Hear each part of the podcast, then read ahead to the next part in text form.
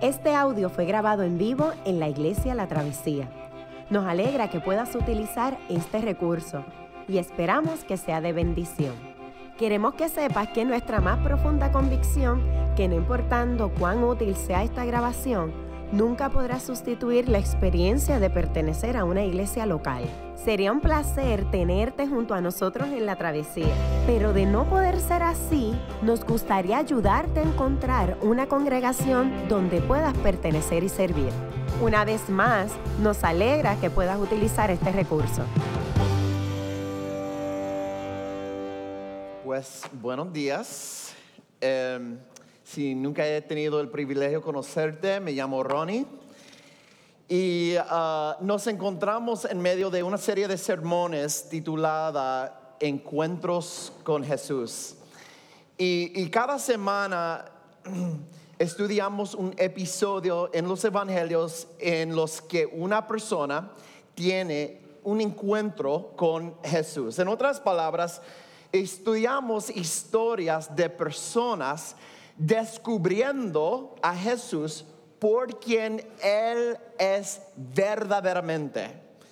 Y esta mañana estamos estudiando primariamente la historia de una mujer que sufrió ah, hemorragias, un flujo, de 12 años.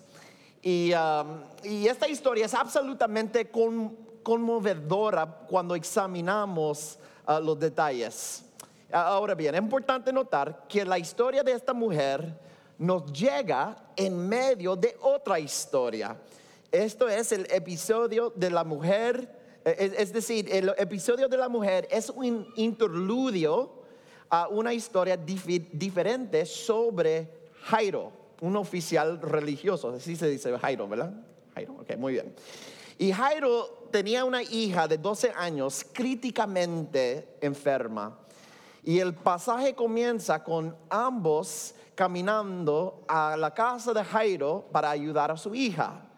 Y mientras caminaban juntos, Jesús tuvo un encuentro con esta mujer que estaba enferma. Ahora, es importante que no separemos estas dos historias y aquí el por qué. Estamos en esta, eh, esta serie de sermones, en, encuentros con Jesús, y cada vez que una persona descubre a Jesús por quien realmente Él es, su vida es transformada. Y de la misma forma que no puede salir caminando de un choque de tren, no puede salir ileso del choque del amor de Cristo. Y bueno, en nuestra historia veremos Jesús sanar a dos personas, a una mujer con una enfermedad crónica y una niña pequeña. Ahora bien, adivina qué persona termina siendo sanada en el sentido más profundo. Jairo, el único en la historia que nadie pensó que estuviera, estuviera enfermo. Jairo no tenía padecimientos físicos. Mientras caminaba con Jesús hacia su propia casa, Jairo descubrió quién era Jesús verdaderamente. Jesús no es un mago, no hace trucos baratos para la gente. Jesús es Dios, el Señor compasivo de los vivos y los muertos, los enfermos y los sanos los ricos y los pobres, los aceptados y los abandonados. Y la curación de la mujer enferma y la niña es realmente la plataforma para la curación de Jairo. Y déjeme decir, este es el punto de toda esta serie de sermones. Nuestro deseo es que tengas asientos de primera fila para observar el ministerio de Jesús, igual que Jairo, para que realmente lo conozcas. Vivimos en un mundo donde la palabra Jesucristo es tan común como la palabra hamburger. Existe mucha informalidad y por lo tanto irreverencia hacia la persona y obra de Jesús. Y lo que significa que bajo eh, lo que significa es, lamentablemente es que bajo ninguna circunstancia permitimos que Jesús cambie nuestras decisiones ni moldea la forma en que vemos el mundo. En el mejor de los casos, Jesús es un compañero de vida que es un sello de goma, es decir, aprueba ciegamente lo que ya queremos, por lo que ciertamente no está moldeando, formando y dirigiendo lo que deberíamos querer. Y yo sugeriría que la única razón por la que, por la que podemos ser tan casuales con Jesús es porque hemos perdido nuestra visión de quién es Él realmente.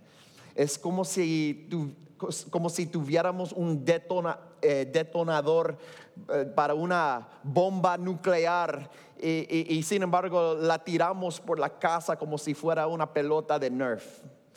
Y no tenemos idea, pero tengo buenas noticias. Jairo tampoco tenía idea. Y Jesús llevó a Jairo a una aventura para descubrir quién es realmente. Y de la misma manera que Jairo tenía un punto de vista exclusivo para aprender acerca de Jesús, nosotros esta mañana también lo tenemos. durante el sermón esta mañana vamos a estudiar el encuentro de Jesús con la mujer de flujo de 12 años y a través de él descubriremos lo que le enseña a Jairo sobre la fe y el pecado. Veremos que la fe es tanto privada como pública y que el pecado entra y sale. Y este será nuestro bosquejo de hoy. Con este breve resumen, quiero pedir que Inés venga para la lectura bíblica, por favor, en referencia de la palabra del Señor. Pongámonos de pie.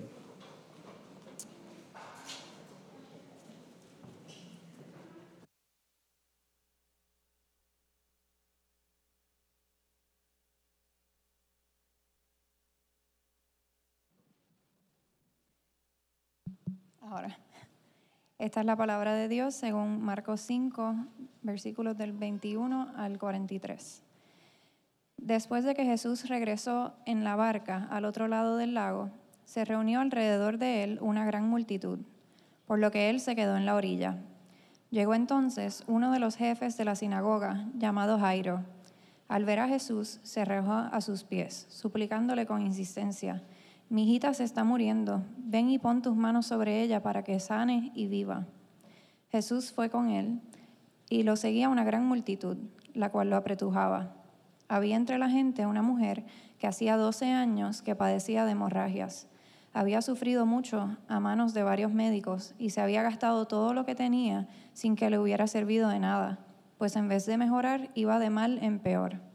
Cuando oyó hablar de Jesús, se le acercó por detrás entre la gente y le tocó el manto. Pensaba, si logro tocar siquiera su ropa, quedaré sana.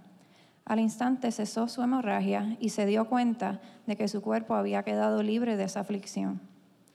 Al momento también Jesús se dio cuenta que de él había salido poder, así que se volvió hacia la gente y preguntó, ¿quién me ha tocado la ropa? ¿Ves que te apretuja la gente? Le contestaron sus discípulos, y aún así preguntas quién me ha tocado. Pero Jesús seguía mirando a su alrededor para ver quién lo había hecho. La mujer, sabiendo lo que le había sucedido, se acercó temblando de miedo y arrojándose a sus pies le confesó toda la verdad. Hija, tu fe te ha sanado, le dijo Jesús. Vete en paz y queda sana de tu aflicción. Todavía estaba hablando Jesús cuando llegaron unos hombres de la casa de Jairo, jefe de la sinagoga, para decirle, tu hija ha muerto, ¿para qué sigues molestando al maestro? Sin hacer caso de la noticia, Jesús le dijo al jefe de la sinagoga, no tengas miedo, cree nada más. No dejó que nadie lo acompañara, excepto Pedro, Jacobo y Juan, el hermano de Jacobo. Cuando llegaron a la casa del jefe de la sinagoga, Jesús notó el alboroto y que la gente lloraba y daba grandes alaridos. Entró y les dijo, ¿por qué tanto alboroto y llanto? La niña no está muerta, sino dormida. Entonces empezaron a burlarse de él, pero él los sacó a todos.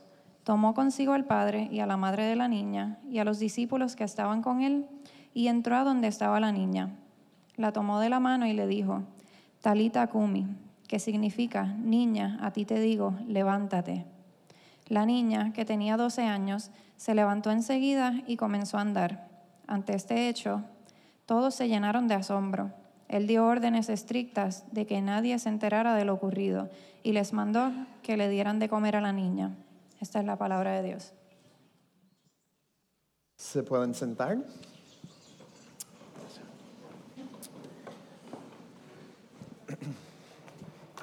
Déjame, um, déjame comenzar contándote sobre Jairo.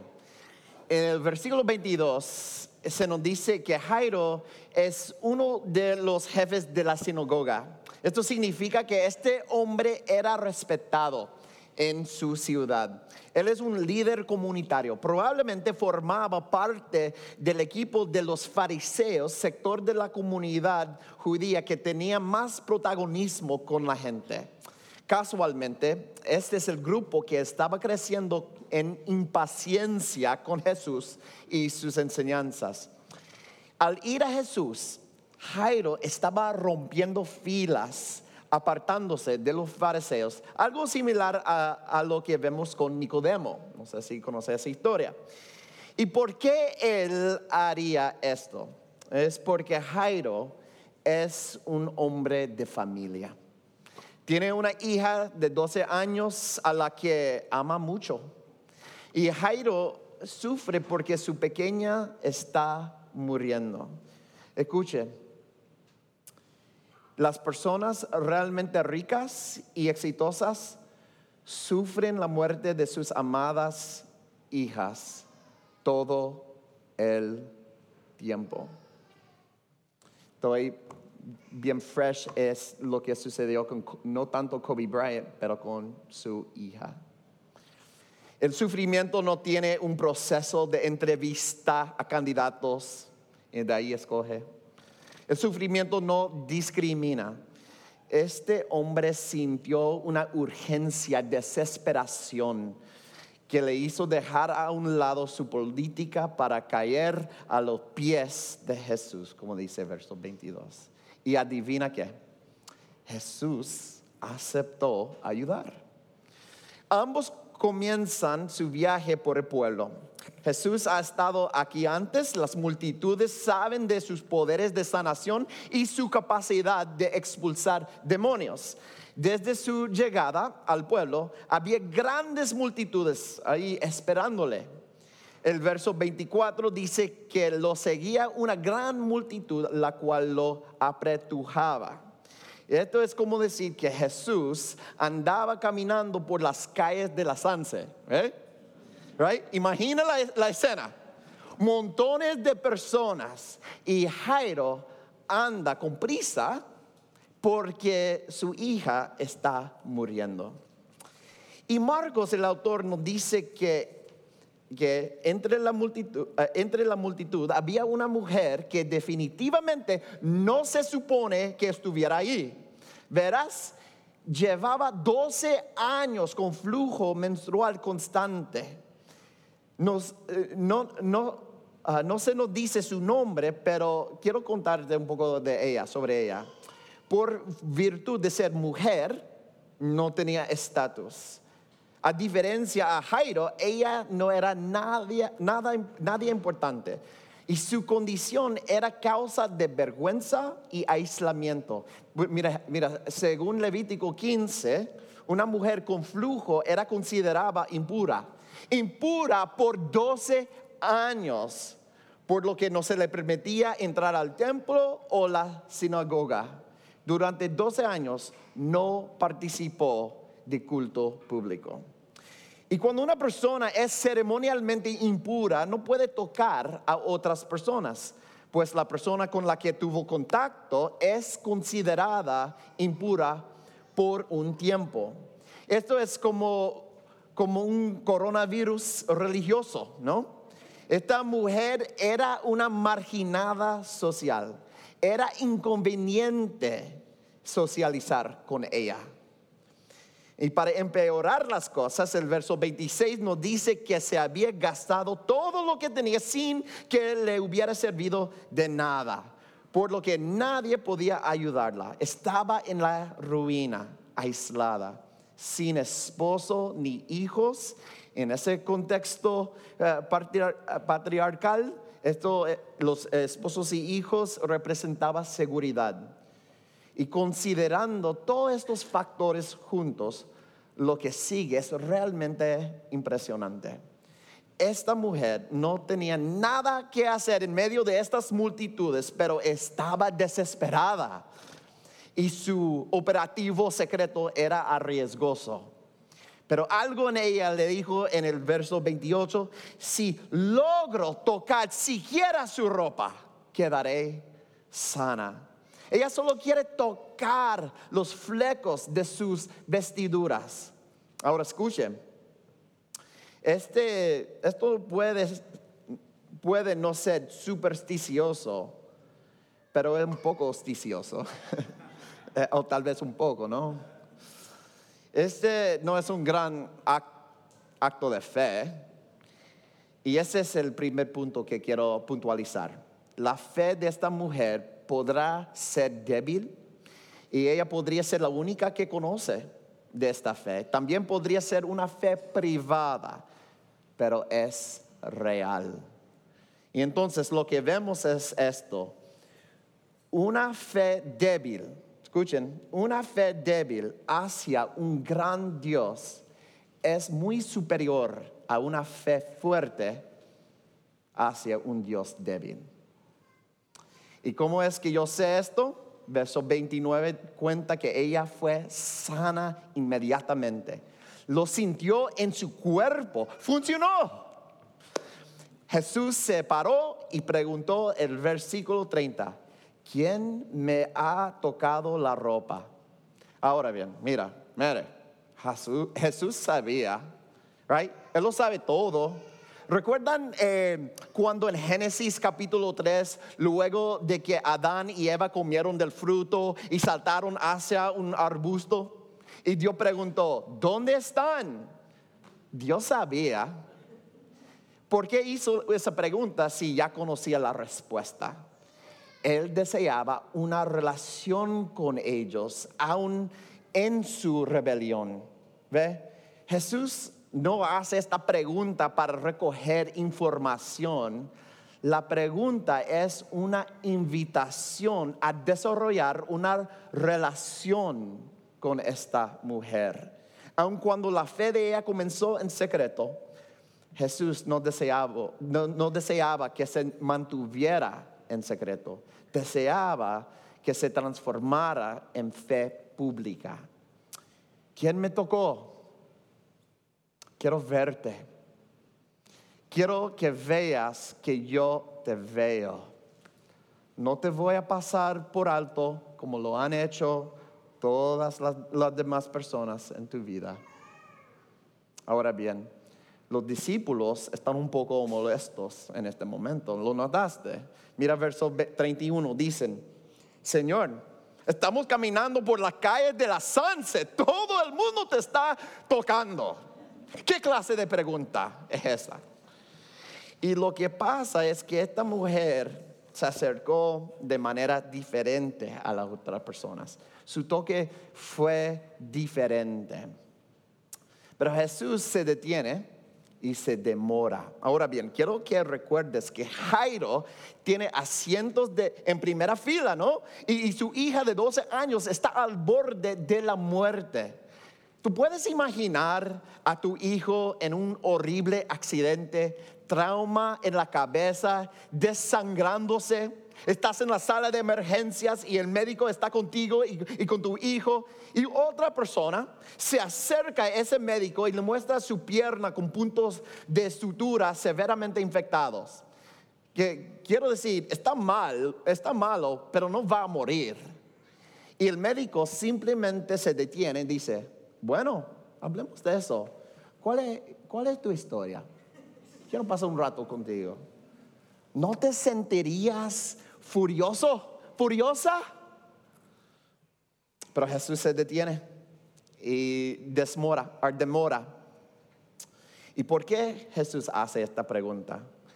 Primero, Él necesita que ella sepa que Él la ama. No va a permitir que esta mujer juegue tocadito con Él y se vaya corriendo. No le va a permitir un toque a la fuga Él quiere saber su historia. Esta mujer sabe lo que sucedió y el versículo 33 nos dice que se rindió ante él y le dijo toda la verdad. Ahora la identidad de la mujer salió a relucir. No hay por qué esconderse. Su fe secreta se está haciendo pública. Esta mujer estaba desesperada por ser sanada pero Jesús anhelaba darle mucho, pero mucho más. Verso 34.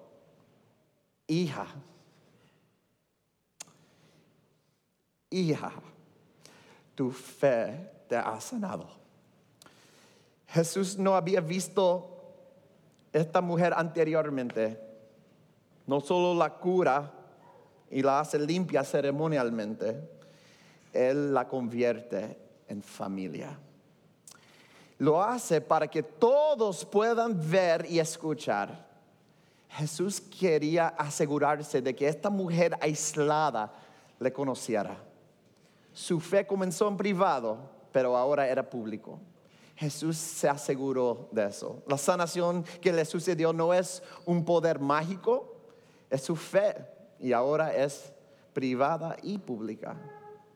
Jesús necesita que ella sepa que Él la ama, pero también quiere que sus discípulos y las multitudes sepan lo mismo.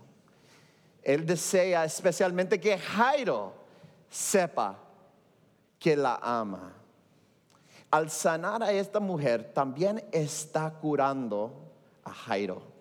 Esta, mujer ha estado en su comunidad durante 12 años con esta aflicción. Ella quiere ir a su iglesia, pero no se le permite por su condición. Y escuchen, Jesús dice, Jairo, sé que tienes prisa, pero ¿habías visto a esta mujer antes o, la pases por alto? ¿Alguna vez te has parado a preguntarle sobre su historia? ¿O es ella una persona que evitas? Jairo, esos 12 años de alegría que has tenido con tu hija han sido 12 años de sufrimiento para ella. Jairo, ¿sabes que yo también vine por ella? me hace preguntarme, ¿quiénes son las personas invisibles en mi vida que yo no veo? Tal vez los veo, pero realmente no los veo, ¿entienden? Jesús vino por ellos también. Jesús no vino por un solo tipo de persona decente. Él vino para todo tipo de personas. Jairo, el líder religioso, está aprendiendo sobre el amplio amor de Jesús. Y a veces, quizás hoy tú te, sientes como Jairo y tienes que identificar la gente invisible para entender el amor amplio del Señor. Pero quizás hoy te identificas con la mujer aislada y necesita, necesitas saber que el Señor te ve te ve. No eres invisible. El amor de Jesús es amplio. Ahora, quiero hacer la transición a mi segundo punto. Eh, lo que he tratado de sugerir es que en nuestro pasaje de esta mañana dos chicas se sanan Mientras Jairo busca la sanación de su niña pequeña, Jesús lo lleva a una aventura para asegurarse de que sea Él quien verdaderamente sea sanado. Entonces Él va a aprender que hay pecado que entra y sale. Hay una segunda característica bastante extraña en este pasaje, pero extremadamente importante. Mientras Jesús camina con Jairo por las calles atestadas por las multitudes, notamos que la, mujer lo tocó. Pero Marcos, el autor, nos dice el versículo 30 que Jesús se dio cuenta que de él había salido poder. ¿Alguien pi- piensa que esto es extraño? ¿Será que Jesús tiene una batería de superpotencia que necesita cargarse y recargarse después de cada uso? Eh, siempre me, pregun- me pregunto por qué en las películas de Marvel, los Avengers, cuando Scarlet Witch usa sus poderes, comienza a gruñir como si estuviera levantando pesas o algo así, ¿no? Eh, ¿Eso es lo que está pasando aquí en el texto? Para nada. La respuesta es mucho más profunda. Los teólogos han pensado en esto durante siglos y esto es lo que se supone que debemos aprender. Jesús vino a sanar al mundo porque el pecado ha devastado todo. Síguenme, ¿ok? El pecado ha corrompido nuestras almas y nuestras vidas morales. Además, el pecado es el conducto por el cual la muerte y la enfermedad han llegado a este mundo. En otras palabras, cuando entró el pecado en el mundo, no solo los seres humanos fueron corrompidos y alienados de Dios, sino que toda la creación se alejó de Dios. Por eso existe cáncer, por eso existe un- una crisis ecológica. Todo, todo, todo necesita curación porque el pecado lo corrompe todo. ¿Me siguen? En Isaías 53, en el Antiguo Testamento, el profeta nos dice que el Mesías vendría a tratar con el pecado y lo hace llevando en su cuerpo nuestra iniquidad y transgresiones y de hecho el pecado de toda la creación. Entonces, con este pa- paradigma en mente, volvemos, en- pensamos en la enfermedad de esta mujer valiosa. Esta mujer está experimentando la corrupción de la creación profunda y personalmente. Su cuerpo no funciona como se supone debe hacerlo. Y cuando ella toca a Jesús, sana inmediatamente. Su enfermedad, corrompida por el pecado, la dejó de la misma manera que el poder que salió de Jesús. ¿Y por qué Marcos incluye ese detalle? Porque a Jesús, escuchen, a Jesús le cuesta personalmente sanar a esta mujer. Su curación e- es gratuita para ella, pero no es gra- gratuita para Jesús. ¿Ve? Hubo un intercambio en ese momento. Y debemos entender, para curar, ah, para curar ah, un flujo de sangre de 12 años, e- eso es fácil para Jesús. El precio se puede pagar. Aquí un principio importante.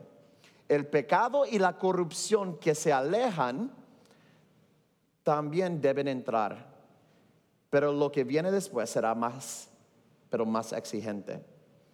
Todavía en este punto, ni Jesús ni Airo han llegado a lo que es su misión principal. La sanación de esta mujer fue solo una interrupción soberana. Justo cuando Jesús sana a la mujer, el versículo 35 nos dice que les llegó un informe diciendo que la hija de Jairo había muerto. Jesús aparentemente esperó demasiado tiempo. Ni te molestes, no, tiene sentido, le, le- le dicen. Ahora, Jesús no se preocupa por este informe. Le dice a Jairo, no tengas miedo, cree, nada más, cree solamente. Y lo que sucede después es súper interesante. Jesús, el verso 37, bloquea completamente a las multitudes para que no continúen con ellos. Él no permite que ninguno de ellos los siga más allá de este punto. ¿Y por qué lo hace? En el primer caso con la mujer, Jesús quería las multitudes para que la mujer fuera reincorporada públicamente dentro de su comunidad. Jesús quería sacarla de la vergüenza privada y honrarla públicamente. Pero este no es el caso para lo que viene después, verás. Jesús no tenía interés alguno de hacer un espectáculo para las multitudes. Jesús nunca hace milagros para presumir. Entonces, en este caso, descarta la incredulidad y permite que solo permanezca la fe. Jesús no hace apologética con sus milagros, ¿ve? Ojo, esos pastores locos que hay. La curación no es para los escépticos, es para los fieles. Y cuando Jesús llega, entra a la habitación y hay personas llorando. Esos son llorones profesionales. Esto es algo difícil de entender en nuestra cultura, pero todavía está presente en las culturas de Oriente Medio. Y Jesús dice en el versículo 39, ¿por qué tanto alboroto y llanto? La niña no está muerta, sino dormida. Ante esto, la gente prende un interruptor, un switch, ¿no? Y, su llanto se convirtió en risa. Ellos piensan que Jesús está loco. Entonces, al igual que anteriormente, que los despide de la habitación. Él no es un espectáculo, ni una publicidad, ni una atracción de circo. Con solo los padres de la niña en la habitación, Jesús susurra en el versículo 41, Talita Kumi. Ahora, muchos de ustedes saben que en el Nuevo, Testamento fue escrito en griego, pero en algunas ocasiones los autores mantuvieron el idioma original arameo. Por ejemplo, Abba, Padre. Abba es una forma cariñosa de decir papá en arameo. Estos tiernos momentos se quedaron atrapados en la imaginación de los escritores para preservar el idioma original. Talita kumi. Esto significa, niña, te digo, levántate. Estas serían las mismas palabras que una madre le diría a su hija cuando la despierta para su primer día de la escuela. Esas son las mismas palabras que un padre le diría a su pequeña niña cuando se despiertan para comenzar un largo viaje a Disney. Es una manera, manera dulce de hablar. Es como decir, ok niña hermosa, hora de despertar. Es tierno y personal. Al decir estas dulces palabras, ¿qué ocurre? de la misma manera que la enfermedad dejó a la mujer, la muerte dejó a esta pequeña niña. Se despierta como si se hubiera dormido todo el tiempo.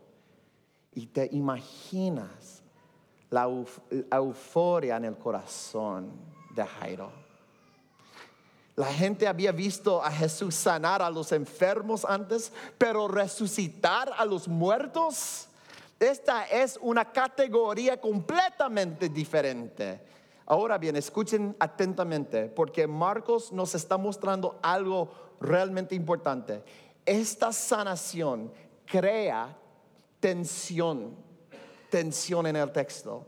De la misma manera que le costó a Jesús personalmente sanar a la mujer, le costará nuevamente. Pero esta vez el precio es más alto.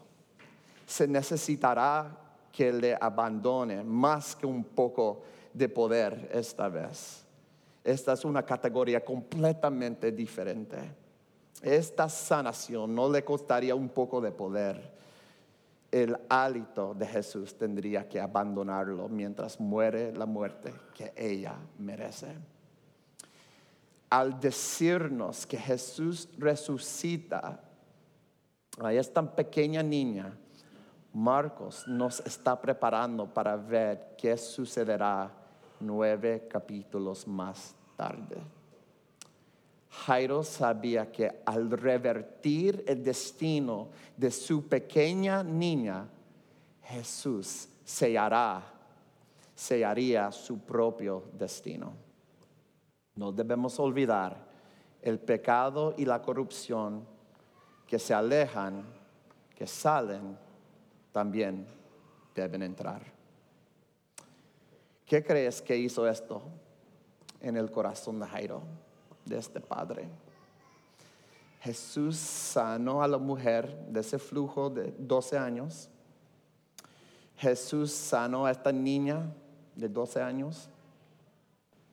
Jesús sanó el corazón rebelde de Jairo y selló su destino para la eternidad. La vida de Jairo se viró de arriba abajo. Se convirtió en un hombre verdaderamente leal. Y él cambiaría cualquier cosa en su vida para seguirle a Jesús. Tenía un encuentro verdadero con Jesús. ¿Recuerdas lo que se dijo del propósito de esta serie de sermones? Realmente queremos que conozcas al verdadero Jesús. John Stott, acuérdense, escribe, si lees la Biblia, verás que nadie que haya conocido a Jesucristo ha tenido una reacción moderada hacia Él. Solo hay tres reacciones hacia Jesús. O lo odiaban y querían matarlo, o le, o le tenían miedo y querían huir, o estaban absolutamente enamorados de Él y trataban de darle toda su vida. ¿Y tú? Jairo nunca fue el mismo después de conocer a Jesús. Renunció todo para seguirlo y tenerlo. ¿Y qué hay de ti? ¿Has conocido a Jesús? ¿Sabes cuánto pagó Cristo para tenerte? Para sanar tu corazón roto. No solamente para sanar una herida de la piel que tienes, pero para sanar tu corazón roto. Que nuestro Señor te dé fe para que tú también puedas sanar. Amén. Amén. Qué bueno que pudiste escuchar esta grabación. ¿Qué tal si la compartes con otros? Recuerda que hay muchos más recursos en nuestra página latravesía.org, donde también puedes realizar un donativo. Dios te bendiga.